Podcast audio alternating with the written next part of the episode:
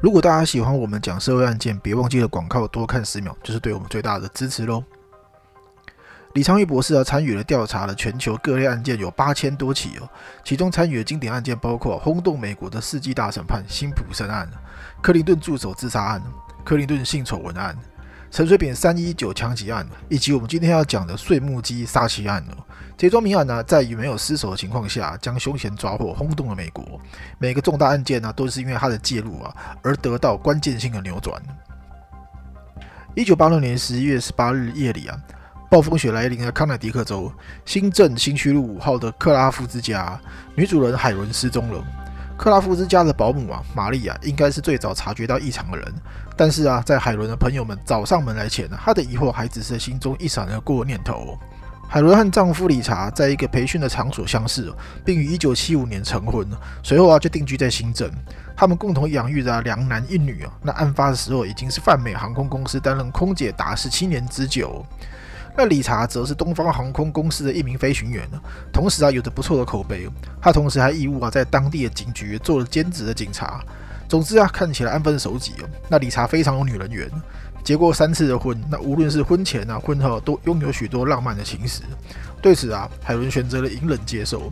然而在理查的家暴行为开始升级后啊，海伦决心啊提出了一个离婚的诉讼，并且啊聘请了离婚的律师。十月十九日早上六点啊，理查告诉玛丽亚，海伦已经提前去了他妹妹卡伦家里了。他要求玛丽亚马上带着三个孩子啊前去会合。但是玛丽后来啊并没有在卡伦家见到海伦。当天深夜啊，海伦的同事安娜打电话来，他每天都会和海伦通电话。但十九日啊，整整一整天呢，安娜都没有联系上海伦哦。那面对安娜焦灼不安的询问啊，理查回应海伦的因事外出了。那接下来的一周里啊，海伦依然没有去航空公司上班。十一月二十二号，保姆玛利亚在无意间主卧地毯当中发现一块葡萄又大的黑红色污渍哦。当时啊，他赶着去另外一家帮佣，心里还盘算着回来的时候好好的清扫一下。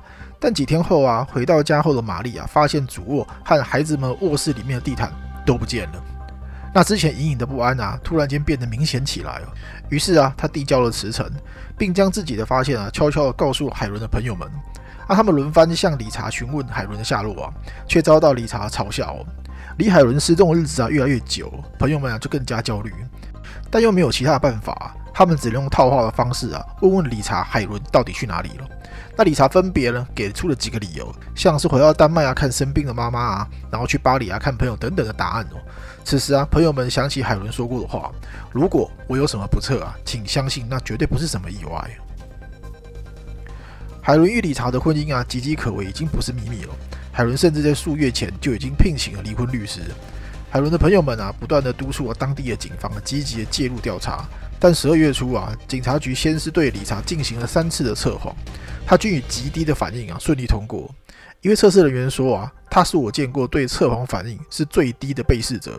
此时啊，理查曾经的警察同事啊也对他的品行啊加以的保证。对于警方的询问啊，理查总是不予回答，或者是嚣张的挑衅说：“你来证明啊。”由于啊不满新镇警方的拖泥带水啊，海伦的朋友们辗转呢找到了康乃狄克州的检察官。这个案子啊，终于转由康乃狄克州警方全面接管。那新镇的警方给予必要的协助。当时啊，李昌钰正担任了这个州的实验室主任和首席鉴识专家。十二月十七日啊，由他初步啊接触理查这个案子，就发现啊，作为妻子失踪多时的丈夫啊，理查似乎啊过于冷静了。后来博士了解到。理查曾经在美国中央情报局工作多年，从业的经历啊，足以让他能够通过测谎的方法。传统测谎的原理啊，就是人在说谎时，或者在记忆中的一些事情再现时啊，往往都会心跳加速、脸红和出汗的尝试。生理的变化则表现为血压、呼吸、心率、皮肤电压等变化。这些生理的变化就像是啊，天热会流汗啊，是不受意识控制的。因此啊，在侦讯犯人、嫌疑人、案件相关问题时啊，可以判断有没有说谎。但是啊，一般人受到了警方可能涉及凶杀案的严重指控时啊，多少都会感到精神紧张哦。那本不涉案的人啊，也有可能出现强烈的生理反应。而理查居然非常的心如止水，显然啊，早就学会了如何应付测谎机。而当务之急啊，还是要找到海伦的尸身，或是大量的血迹也好。李昌钰博士啊，和来自西区重案组的十二名侦探啊，投入到了海伦失踪案的侦查工作中。为了不打草惊蛇啊，决定选择在理查与家人去佛罗里达共度圣诞节的时候啊，到他们家去展开搜查，并使用相机啊跟录影机对每一个物件啊与家具的位置啊去单独拍照。通过照片啊和影片确定现场的真实图像啊，可以防止啊辩护律师啊去质疑警方栽赃。屋内一团糟，走廊和主卧啊被重新粉刷成蓝色，主卧地毯啊都不见了，孩子们的卧室的地毯呢也消失了。博士用放大镜啊及紫外线光源找遍了整栋屋子的边边角角，依然没有发现任何血迹或其他可以证明暴力行为去杀害海伦的证据哦。十二月二十七日啊，重返查理夫妇的家展开了调查。那海伦的朋友们啊，通通都回忆起回复主卧的样貌，发现搭在床垫上的一块折边的床位不见了。博士把大床啊搬回原处，并通过美国女性习惯啊推断海伦啊是睡在靠近浴室的内侧，并想起了保姆玛丽啊先前看到那一块黑红色的污渍，那极有可能是来自海伦一侧的床底。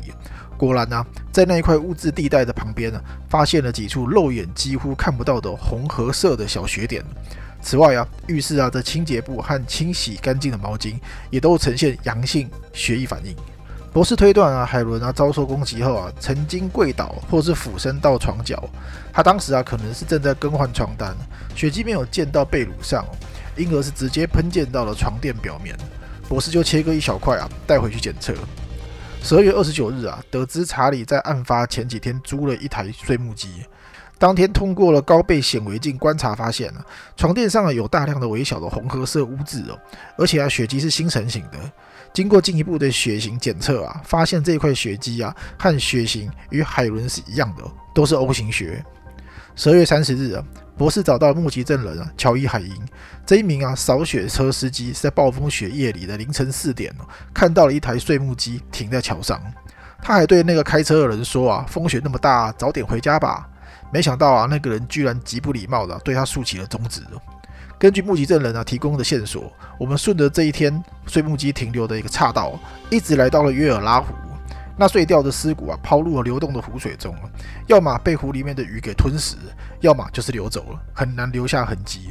但是啊，在堤坝上找到了一些啊碎木片和一个撕成碎屑的信封，经过拼贴还原啊，证实上面写的是海伦家的地址。为了更有效率的展开调查，不是啊用一头猪的尸首啊开始去做碎木机啊去抛尸的实验，而最远只能够抛到四点五公尺左右。一些较轻的尸骨啊，还有头发会遗留在湖边一到两尺之内啊，而一些较重的尸骨啊会沉入湖底。一场大雪啊覆盖了湖面哦。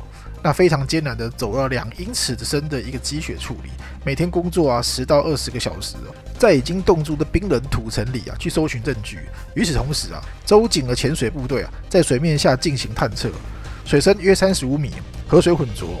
蛙人们啊，从水底打捞出了一把编号已经是磨损的巨链，而博士啊，从当地的经销商啊得知信用卡的单据，这一把链锯啊，正是卖给了理查克拉夫兹哦。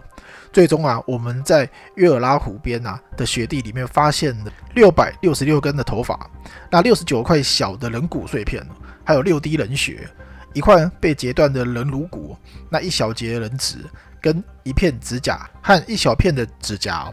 加起来啊，一共是三盎司的人体组织。一九八八年初啊，该案正式的启动审判。博士以控方传召出庭作证，用了将近啊三天的时间在法庭上进行现场重建。法庭上的理查一直面无表情啊，只是静静的听着。博士告诉陪审团啊，海伦已经死了，而且啊被挫骨扬灰，撒在了约尔拉湖。那她的丈夫啊，理查与此事啊关系很大。鉴于理查提前购买了链锯啊，那租借大型碎木机的举动啊，更可能是他蓄意的谋杀了妻子，有极高的可能性啊，是夫妻争执的过程中发生了意外伤害。那一九八九年三月啊，陪审团最终认定啊，理查一级谋杀罪成立哦，被判处九十九年的监禁。别忘记了订阅、追踪、打开小铃铛，随时收到最新通知。也为影片按下喜欢、点赞，下方留言告诉我你想要听什么故事喽。